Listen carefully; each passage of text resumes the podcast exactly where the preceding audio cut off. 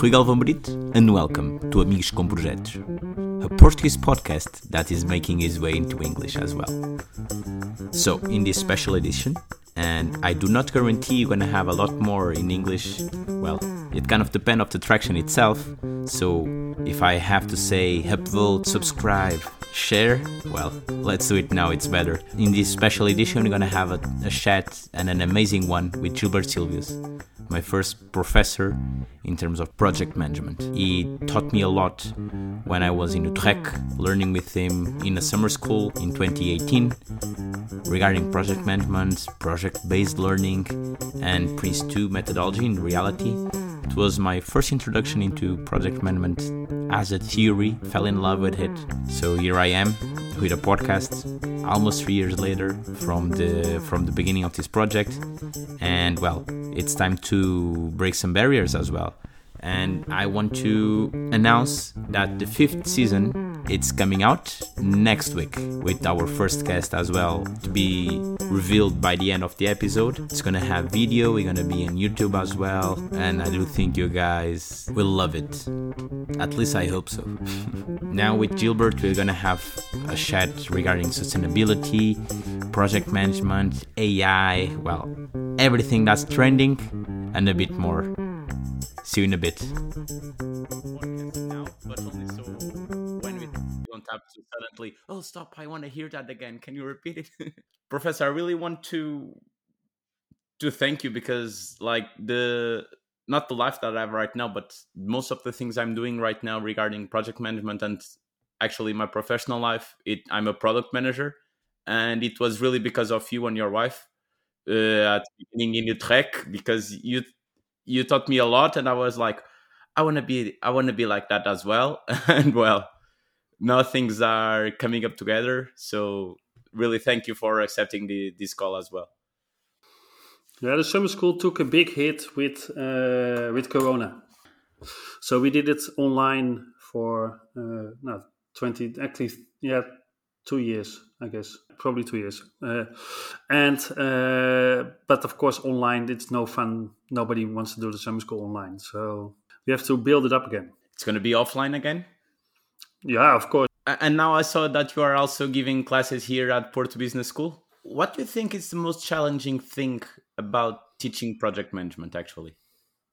About teaching project management?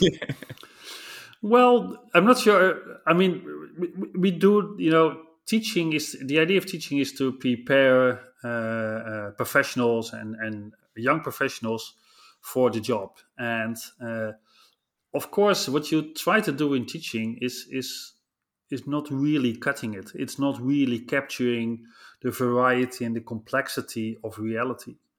So uh, we try to prepare you guys as much as possible, as, as good as possible.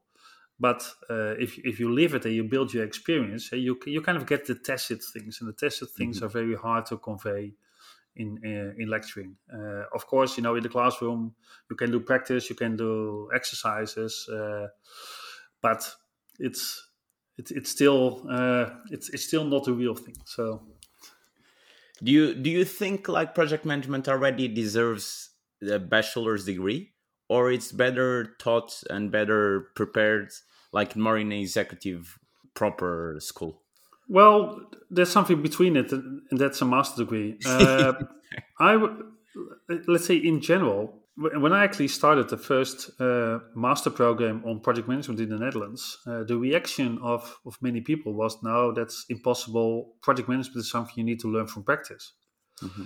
Now, of course, I just said that practice is important, but it doesn't mean. I think that's actually in all disciplines. You know, in all disciplines, there's a lot of experience you need to build up but it doesn't mean that you can't you can't teach it eh? that you can't provide the basics. So i do feel that project management uh, should have a place in initial education.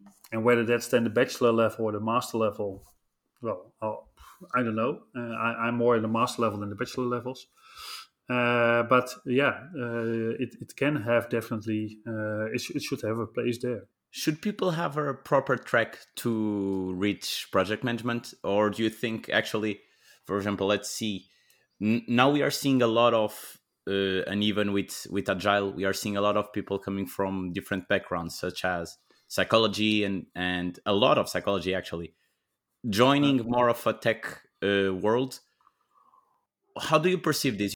I don't think it's it's very special. It, it was always the case. Uh, project management or project managers always came from very diverse backgrounds, basically starting from uh, uh, engineering and uh, and construction. Uh, and I think nowadays, with the spread out of projects in all sorts of industries, you also see the backgrounds being very diverse. In fact, project management was sometimes sometimes called the accidental profession that you kind of yeah. fall fall into uh, or you fell into project management. So that's not very different, I think. It, it, it does help, but it's more it's more an organizational thing. I mean, if, if you realize in as an organization that you're doing projects now, if you're doing projects, it probably makes sense to do them well. Uh. You you should develop in your organizational capability, organizational maturity to do projects successfully, and building up the human competencies to do that. Uh, and that's not just a project manager. That's also a, a better understanding of, of what it is to work in a project and the roles of, of the project team. And uh, definitely also the project owners. And the project owners we, we experience always is one of the most difficult groups to, to train actually or to, to reach out yeah. to. Uh, but uh, why do you think it's that hard to to reach to them? Because they have other things to do okay. And they uh, even more than let's say in project management already. Uh, many people think actually that's also how I started. You know, you just start doing things, uh, and only later you realize that having a better bit of more understanding and actually uh, would really help. And I think that's with project owners the same. It's it's not considered uh, it's not considered it's not a position. Uh, project owner is a role so it's something that you temporarily do within the context of a project but your your main job is being cio or or cfo or whatever. And uh, yeah you probably don't really assume that you that it would make sense to have some training in that. You just start doing things. Yeah yeah it's it's it's doing that you learn right? And and actually even in in teaching you have a lot of project based learning case studies. For example in finland they were one of the first ones that have the, that kind of project based learning and now is all across europe at least that kind of studying type. Yeah i think in general uh, you mentioned finland but uh, let's say in general the scandinavian countries mm-hmm. uh, have been very uh, advanced also always in I think in their education and uh, and certainly project based learning. Uh, I came across it in Denmark actually at Aarhus University, uh, where they only do that. And combining that with that Scandinavian countries, Finland, uh, but also Norway, they have a high competency, I would say, in project management. So uh, in the scholarly world, the Scandinavians are pretty present. Eh? We talk about the, the Scandinavian School of Project Management. So combining that, and of course, project-based learning is very well suited to to work with, let's say, to also work on project management. Although it's not only that, uh, we have to be careful there because uh, uh, project-based learning is not always the right didactical approach to learn all content. So it's a little bit a mixture, I think. So, so what's project-based learning then? Project-based learning is basically that you uh, so it's not about project management. Project-based learning can be around every topic. So you just get a, a question you get a topic or you get a problem uh, presented and you start uh, as, as a group of students typically kind of multidisciplinary you start working out what you need to know and, and learn in order to be able to work on that problem, problem and to, to solve it so it's very, uh, you could say, a demand based learning where most programs, of course, are very much supply based. Eh? We have a curriculum. We say, okay, well, it's now it should be about this. Uh, but problem based learning is, is more student centered, more demand based. Of course, uh, to be frank, I'm, I'm not really from that school uh, mm-hmm. because in the end, I also think, well, there's still a curriculum, isn't there? Uh, and and there still is, but uh, yeah, the, the I think the universities that that uh, are adapted, uh, you embracing the word I want to I want you to yeah that, that they are embracing that uh, they have a re- it's a real philosophy it's not something you can do just for a course or so it's a real philosophy uh, because also as a student, you need to be you need to be oriented to do that. It's a choice. Shifting that from the school and teaching level to more of the professional and work level, you touched the word adaptive. Do you consider project based learning to be kind of more of the agile world and the curriculum more of like kind of waterfall because you you really know and it's structured what you have from the beginning no, but in the project based that would be too easy. No no no that would be too easy. No no no. No i don't don't see that. It's you know uh, project based learning can be about any any type of content uh, but it is it's yeah you might use the word adaptive but i would say it's more student centered and and yeah. demand driven and that is of course and it, it, it, doesn't have to do with with uh, predictive and and, uh, and or waterfall and and uh, agile but it does have to do with that the learning process for many individuals also for us uh, goes a lot better if we actually understand why we should learn something uh, and what what typically happens if you go into a university, go into a program, you sit into courses, and you you can't always position them in the context of what you're doing of why we are doing that. Yeah, like learning algebra for the first time. It's why I think it's I think it's still an issue. I mean, I'm, i work a lot at universities of applied sciences, so they're a little bit more applied. Uh, and we we also try always, if I also do courses, try to explain how my course fits in the curriculum and why we should do it, etc. But you see sometimes, uh, and I think a typical example is research. If you if you go to the mm-hmm. in any university program in the basic research courses, it's a lot about statistics and etc. And you don't really get why this is related to research. What are we doing there? So, yeah. How do you think project management is evolving along the years? I think you see a couple of things, a couple of lines. First of all, that uh, uh, we, we we're understanding perhaps more also the societal perspective on projects. So the role that projects play in society. That's definitely a development. We talk about a project-oriented society, and that, that is based on the, uh, the fact that that projects are, are, I think, a third of economic activity in uh, societies and etc. And that societal role, and you can also make it very small. I mean, we just had a, a pandemic. In the pandemic time, uh, the success of projects to develop medication, but also the success of projects to build hospitals and to, to do uh, communication campaigns, etc., were crucial for societal issues. Eh? Projects really became a matter of life and death.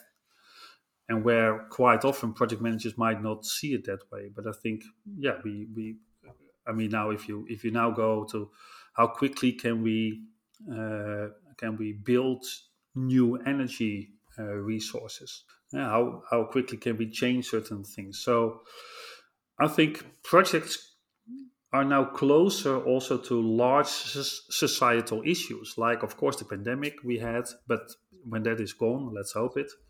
Then uh, we, we're looking at the whole energy transition, climate change, uh, etc. So I think that's one uh, that's one thing. So I would say a more contextual orientation also in in project management. It's not just about your team and the scheduling, but it's it's definitely also about why are you doing this? What is the business case? What is what are the effects and the benefits?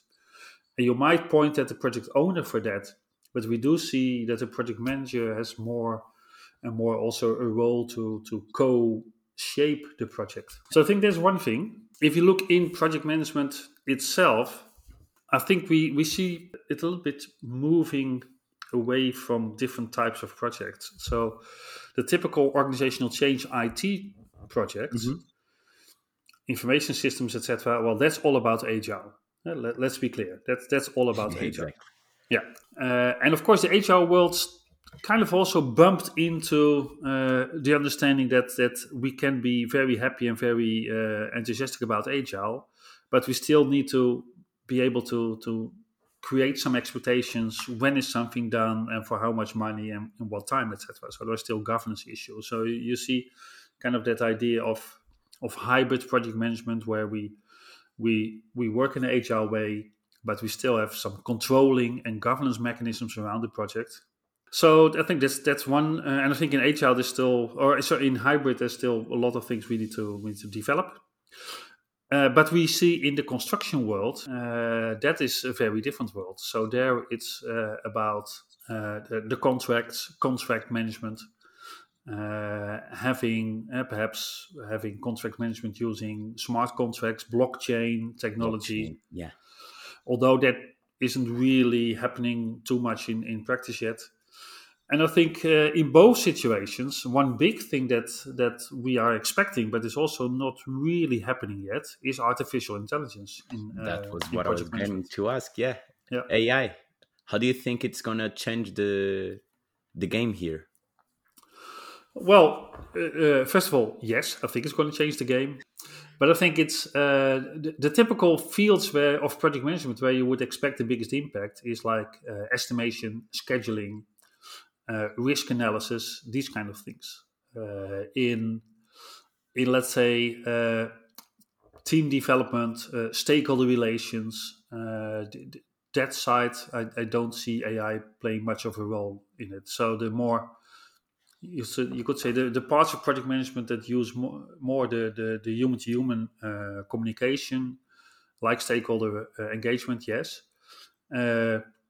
But of course, where we are always weak in in uh, project controlling, in estimating how much does an activity still take, the human uh, mind isn't very suited for that. Uh, I think their algorithms can work out, but it would need organizations to put in the effort to build up the data, and that's I don't see that too much, and that's interesting because uh, there's a lot of tooling in project management. Uh, if you look at the agile world, everybody uses Jira. Jira. Uh, yeah. So you would expect that in with Jira you build a, a tremendous lot of data of things that are happening uh, during your project. So if you could capture the data from Jira and start first just building up data of the projects you are doing as an organization, in order to later be able to analyze and build algorithms, I think that would be uh, that would be needed. But uh, I think with with artificial intelligence, the problem might be that we want the results, but we're not really willing to put in the effort to to get the data to be able to ma- to get results. Why do we think we are lacking that that effort? A cultural change, maybe. Well, I mean, building up data. Ask uh, Google, ask Facebook, uh, ask WhatsApp, etc. They have been they've been spend, spending billions of uh, dollars to build data before they could actually start making money with it. So, and it, it, it takes time. Who's going to put in the effort? Uh, and we look about the autonomous driving cars uh, that we all expected that would be on the road already a couple of years ago. Already, yeah. No, getting that right is not is not easy. And I think Google is uh, well. I don't want to know how much money Google already has spent in that technology but we can start easy, and there are some uh, there are some some scholars that are uh, really working on it. Eh? There's a guy in Belgium, uh, Mario Vanhoucke, who talks about the data-driven project manager. There's a guy in Canada, Paul Boudreau, who talks about the self-driving project. Well, let's let's work on that. Self-driving project, huh?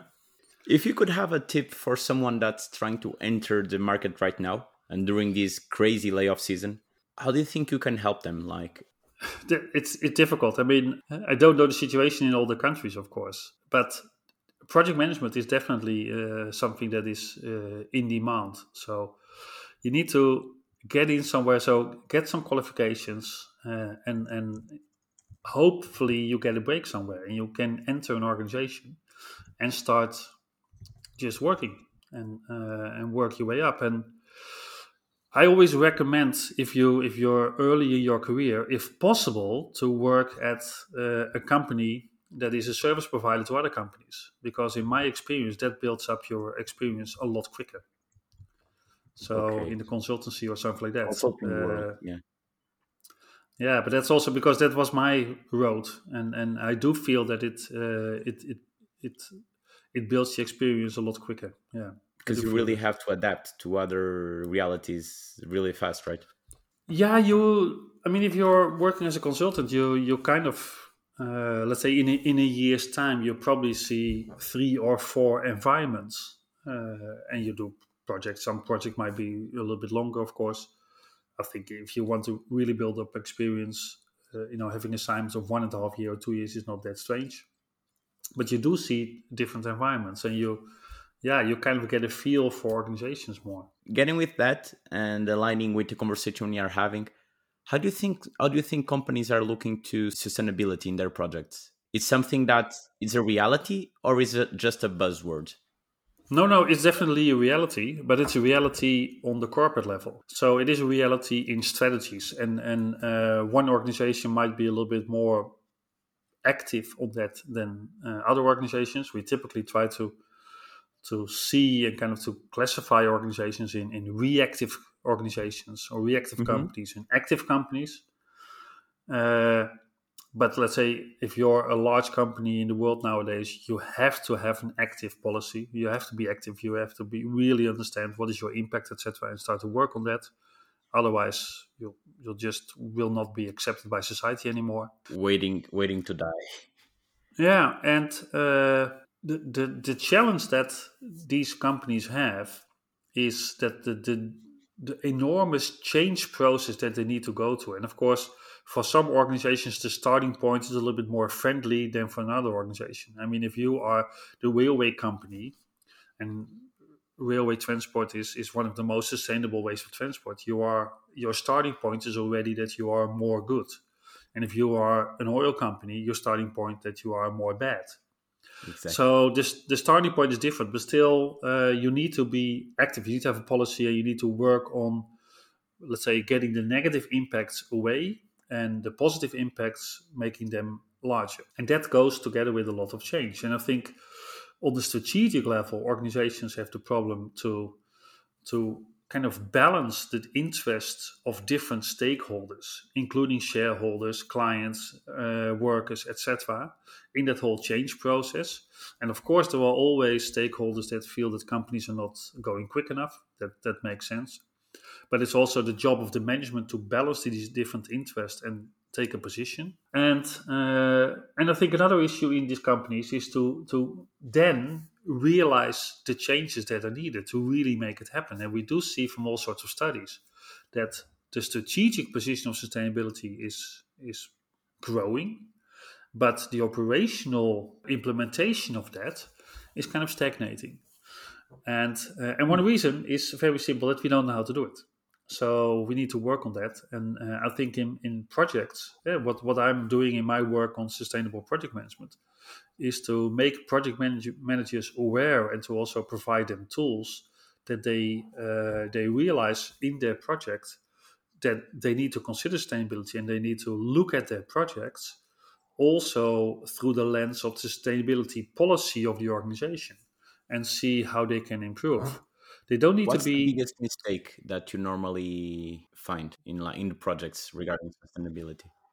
I think two mistakes. One is that uh, the project manager thinks this is not for me, this is for the project owner. And the other mistake is that the project manager thinks that he needs to be the expert on sustainability. Now, that's not the case. You are the project manager. Uh, but you should in your project management process, just as you do a risk analysis, you should also do a sustainability impact analysis and compare that. Perhaps go to uh, the stability officer in the organization and say, "Hey, I've looked at my project. This is my project. How does that align with your policy?" In fact, we're working with some companies exactly on that, where the stability officer has has hired us to work with the project managers, uh, and we've uh, we, we provide them with an instrument, something we, we developed a couple of years ago, to how they can analyze the project. And then they need to present that for the stability officer. And the stability officer then says, But hold on, this is my policy, and what are you doing about it? So, uh, and that is not a technical thing. That is basically uh, a communication thing. So, yeah. the project managers might not, might be a little bit scared of it, or might be scared away uh, from doing that because they might think it's complicated and it's technical. No, it's not complicated. It's not technical. It's a lot about communication. And that is what project managers uh, can do. So 95% right communication. So yeah, and we we do a lot of we've done lots of studies on on let's say the what stimulates project managers to consider uh, sustainability in their project And we found, and that is a consistent number that comes out of, of a couple of studies, that around 70% of the project managers is intrinsically motivated to uh, to consider uh, sustainability uh, in in in the projects. However, they don't know how. So mm. that is, I think, where there's still a lot to do. By the way, the project owners also do not know how, because we might think, okay, the project owners should translate the strategy into the assignment of the project, but they have the same problem that they don't know how to do that.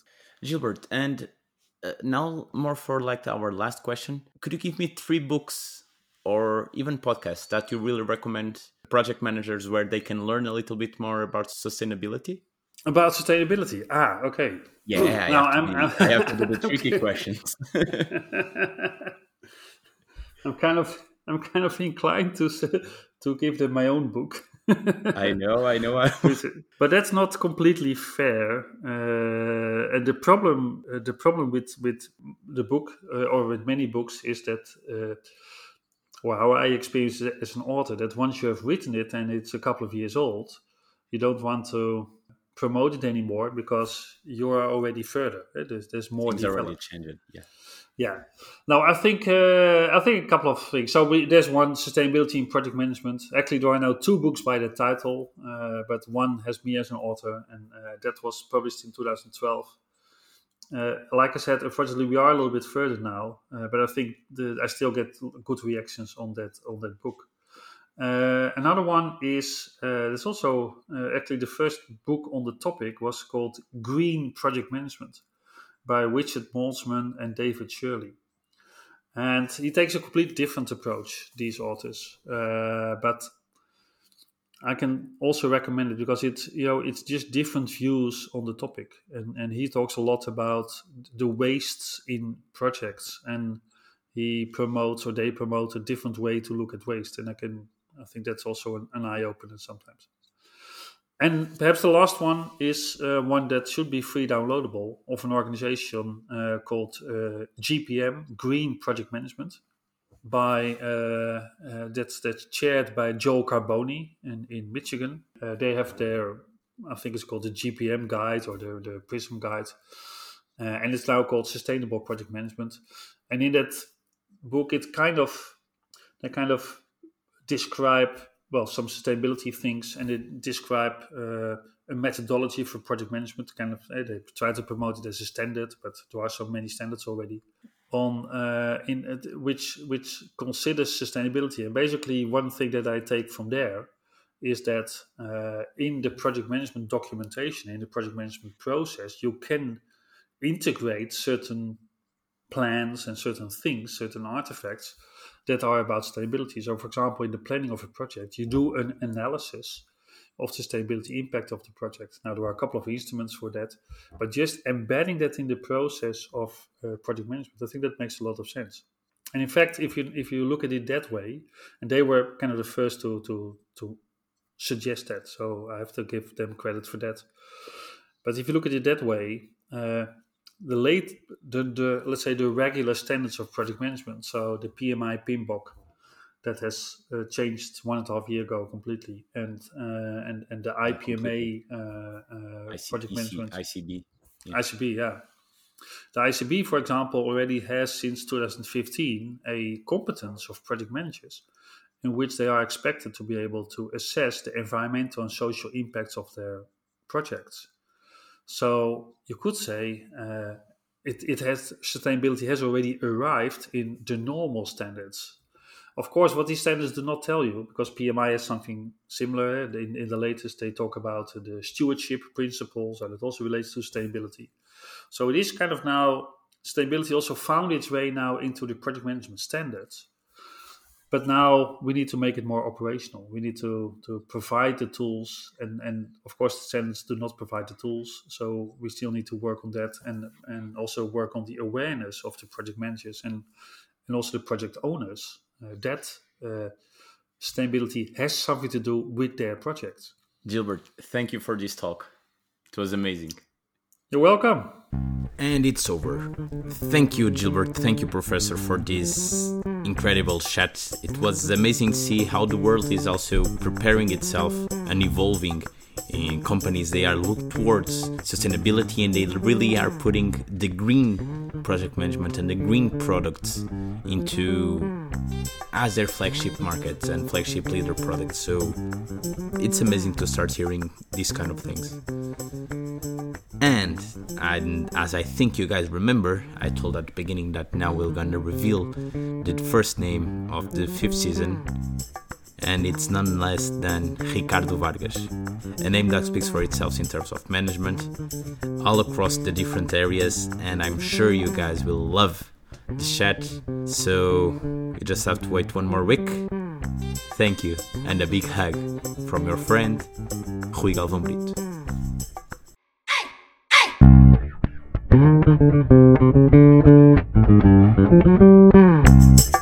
Thank you.